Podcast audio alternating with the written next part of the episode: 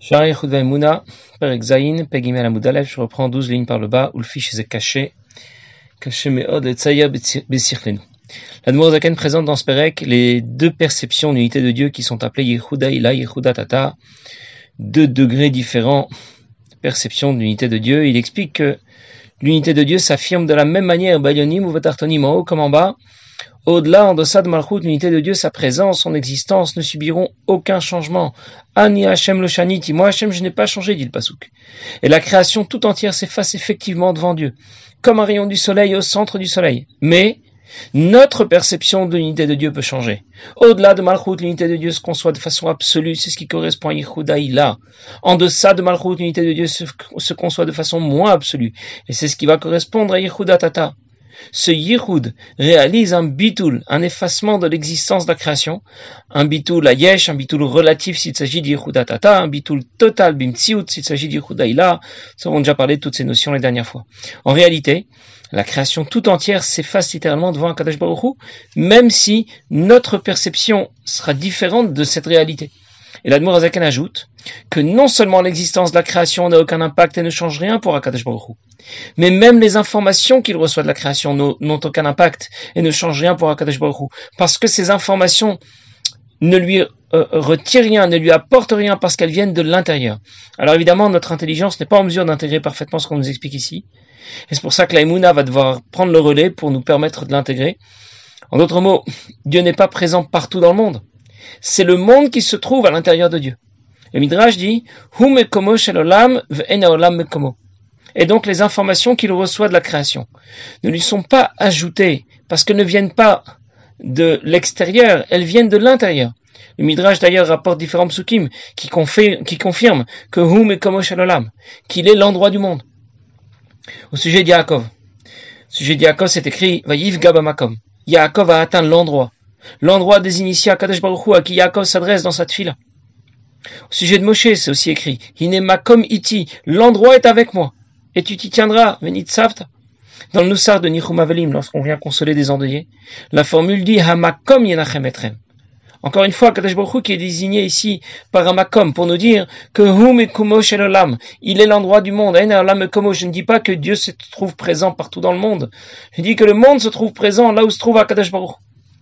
Et on comprend alors encore mieux le concept de Tzimtzum, l'idée de nous faire un peu de place pour nous offrir, pour nous offrir la possibilité d'exister. Si tout s'efface devant lui, il pouvait en même temps permettre l'existence de ce qui s'oppose à lui, de ce qui s'oppose pas à lui, parce que sa relation à la création ne suit pas le mode cause à effet il avait à Loul, comme le rapportait le Maral de Prague. Sa relation à la création est différente. Tout s'efface devant lui. Et dans ce cas, Dieu peut tout à fait être aussi aussi bien à l'origine de ce qui s'oppose à lui, des clipotes, des shaim, parce qu'il s'efface littéralement devant lui. C'était la précision que donnait l'Admorazaken dont j'ai déjà parlé l'autre fois. Alors je récapitule. Pour qu'on comprenne bien que l'Admorazaken ne présente pas simplement différentes idées, différents concepts dans ce euh, sans qu'il y ait de suite logique. Il y a un fil conducteur dans les différentes idées que présente l'Admorazaken dans ce. Première idée que l'Admorazaken présentait, Yirhud Hashem, l'unité de Dieu. Yehuda Ila, Yehuda Tata, comme nous pouvons l'apercevoir de deux façons différentes. Puis la deuxième idée, Yediat Hashem, la connaissance de Dieu. La connaissance que Dieu a de la création ne vient pas s'ajouter à ce qu'il est. Dans ce cas, ni Hashem le Shaniti. Dieu ne change pas. Alors, lorsque je comprends ces différentes idées, eh bien, je me pose la question au sujet de la création, mais dans ce cas, comment pouvons-nous, exister déjà? Et c'est pour ça que la Zaken va introduire l'idée du Tzimtzum dont nous allons parler. Parce que pour pouvoir exister, il a fallu mettre en place un Tzimtzum. C'est ce qu'il faut comprendre. Ces différentes notions sont présentées dans cet ordre parce qu'elles se suivent dans le développement que fait ici l'Admorazaken. Parce qu'Hachem est Chad, puisque Dieu ne fait qu'un, et il n'y a que Dieu. Alors le, le monde n'a aucun impact sur lui. Le monde ne lui apporte aucune information de l'extérieur. Mais comment pouvons-nous exister alors déjà? Que faisons-nous là? On devrait totalement disparaître. L'existence de la création ne devrait même pas être possible. Et c'est pour répondre à cette question que Zaken va, va, nous parler ensuite davantage du Tzimtzum, de la possibilité qu'il nous offre d'exister. Je vais anticiper un petit peu, comme ça on le lira plus facilement dans les mots. Zaken va nous expliquer que le concept de Tzimtzum ne se conçoit pas kipshuto, comme on l'entend. Ça veut dire qu'il ne faut pas croire que Dieu prenait toute la place, et puis il s'est poussé un petit peu pour nous laisser un peu de place. Zaken va nous expliquer que le Tzimtzum ne se conçoit pas comme nous on peut le concevoir, mais comme il peut se concevoir pour Dieu, en d'autres mots nous allons vivre et ressentir, nous, l'effet de ce Tzimtzum, par le sentiment d'exister, mais ce Tzimtzum n'aura aucun impact sur le divin. Avant, après le Tzimtzum, pour Akadosh Baruch c'est strictement la même chose. Dieu, ne s'est pas du tout absenté pour nous laisser un peu de place. Il ne s'est absolument pas mis de côté pour nous permettre d'exister. Ah, pourtant, c'est ce qui est écrit. C'est que quand nous disons que, quand nous disons que Dieu s'est mis de côté, il ne s'est pas mis de côté comme nous nous l'entendons. Il s'est mis de côté comme lui il l'entend. Dieu nous laisse de la place. Il s'est mis de côté. D'accord? Mais souviens-toi, on parle de Dieu tout de même ça ne veut pas dire exactement ce que tu comprends en première lecture, parce que Dieu ne fonctionne pas sur le même mode que nous. Cette idée va s'appliquer de nombreuses fois, d'une manière générale, quand on nous dit que Dieu, par exemple, s'est reposé. Ou Ou bien Dieu a parlé, ou Dieu a vu, Dieu a entendu, Dieu a entendu. Ça a l'air très humain comme réaction. Et toutes ces notions sont en vérité empruntées à l'homme, mais c'est très allégorique. Elles n'ont rien à voir avec la réalité pour Akadash Baruch on ne sait pas ce que veulent dire toutes ces notions. Dieu voit, Dieu parle, Dieu se repose. On ne sait pas ce que ça veut dire par rapport à Kadosh Baruch Mais déjà, le fait de savoir que l'on ne sait pas ce que ça veut dire, eh bien, c'est déjà quelque chose. Alors, je vais commencer à le lire dans les mots. Comme c'est très difficile de le dessiner dans notre esprit, de nous le représenter. Alkan Amaranavis, pour cela que le Navi a dit. Il s'agit de Yishaya qui gavud shamayim va'aretz, autant le ciel est loin de la terre, ken gavud. Bien mes chemins sont bien au-delà des vôtres et mes pensées bien au-delà des vôtres. Notre mot Akadosh Baruch ne fonctionne pas sur le même mode que nous. Si tu recherches Baruch est-ce que tu pourras le trouver? Évidemment que tu pourras pas le trouver. Dieu est insaisissable. C'est encore écrit. Est-ce que, avec tes yeux de chair, tu pourrais voir Akadosh Baruch Un homme ne peut voir les choses que de l'extérieur. Dieu voit pas les choses comme toi, tu peux les voir avec tes yeux de chair. Est-ce que Dieu voit les choses comme, comme un homme peut voir des choses? Dieu peut voir les choses, si on peut dire, comme il les verrait de l'intérieur. C'est ce que dit le Rambam.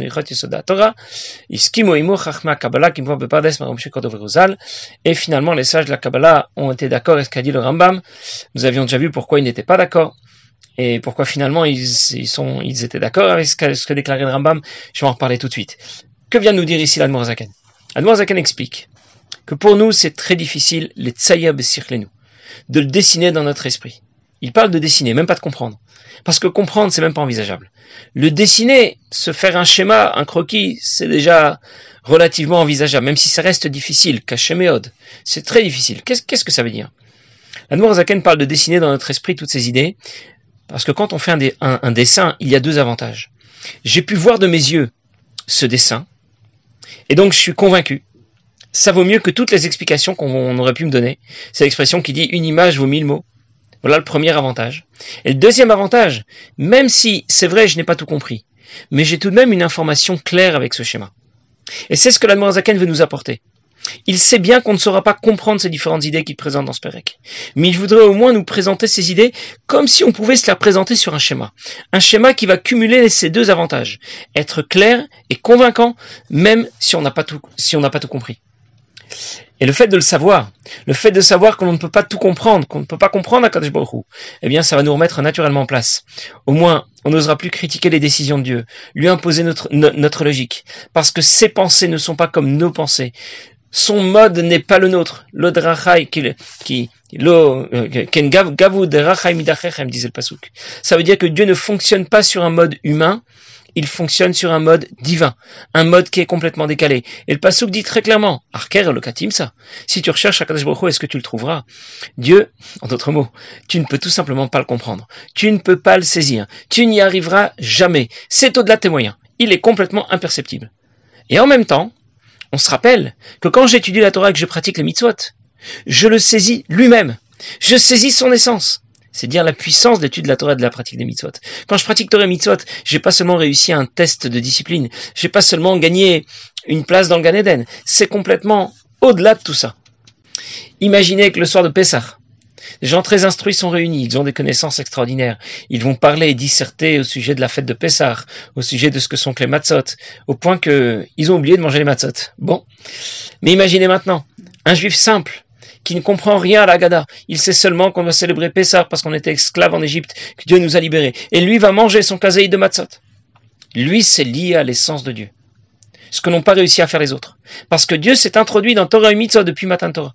Alors, en d'autres mots, Dieu est imperceptible, impossible de le saisir, et en même temps, c'est difficile de se le représenter. Alors décide, c'est impossible ou c'est seulement difficile?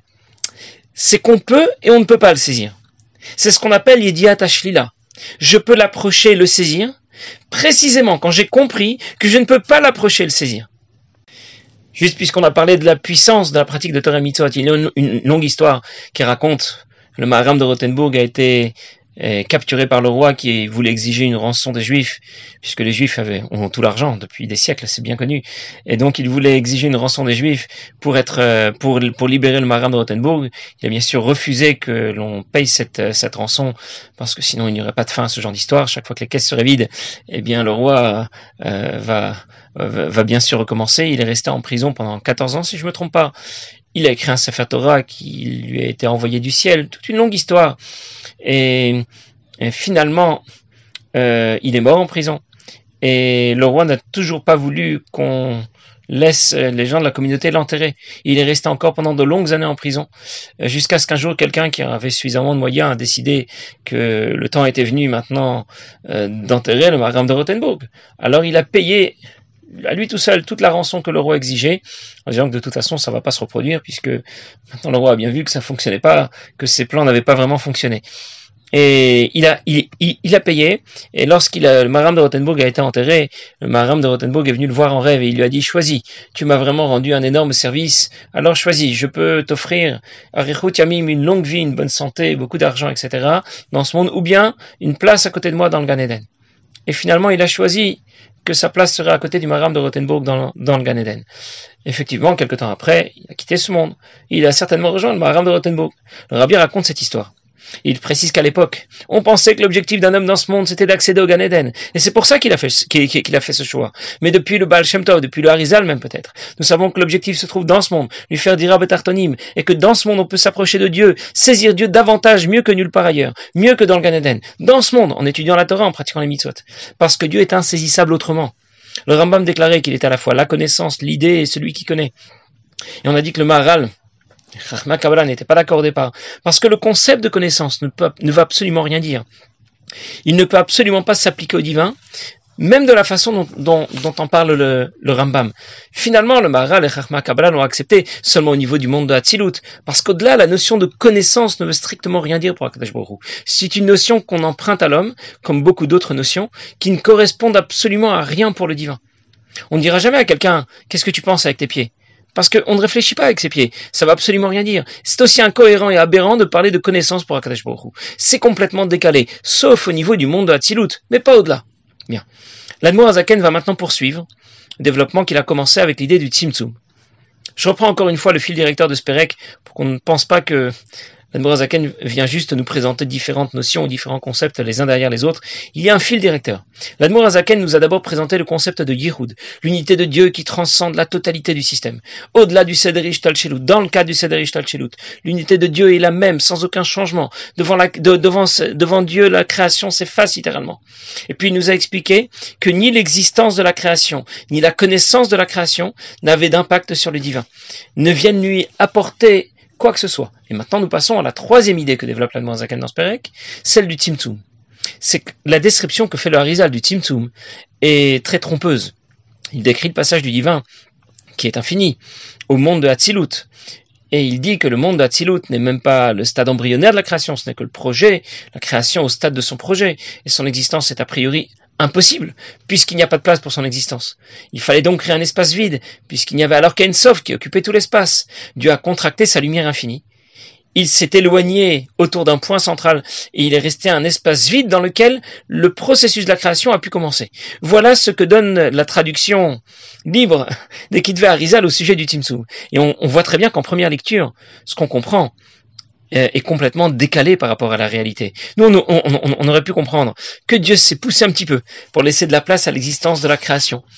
Mais le premier problème qui se pose, c'est que Dieu n'a pas de corps pour pouvoir se mettre un peu de côté. Dieu n'a pas de côté. Dieu n'a pas n'a pas de corps pour parler de l'espace qu'il occuperait. C'est tout simplement incohérent. Et c'est ce que va dire tout de suite l'Admorazakan. Je vais d'abord le lire dans les mots. Et là, nous allons comprendre l'erreur de ceux qui se croient sages et intelligents. Badam, que Dieu les pardonne. Qui se sont trompés lorsqu'ils ont étudié les écrits du Harizal, ils ont compris le, concept de Tzimtzum, dont on parle là-bas, Kipshuto, au sens le plus simple. Dieu a quitté ce monde. Il le surveille d'en haut. Il surveille toutes ces créatures, du ciel en haut jusqu'à la terre en bas. Vine milvad, vine milvad sheyev, chaklal. Le marina kipshuto, à part le fait qu'on ne, peut, ne puisse pas concevoir que le tzimtzum se comprenne au sens le plus simple, que Dieu est simplement parti. Shum korem mikra gouf, ça c'est quelque chose qui peut arriver à un corps, un corps peut partir d'un endroit, arriver à un autre endroit. Baruch anivdal mehem rivo revavot avdalot enketz. Ad, ad, ad enketz. La Kadosh baruch est complètement différent des dizaines de milliers de dizaines de milliers de fois. À l'infini. Il est complètement différent par rapport à un corps. Gamzot. Mais daberu. C'est pas sérieux.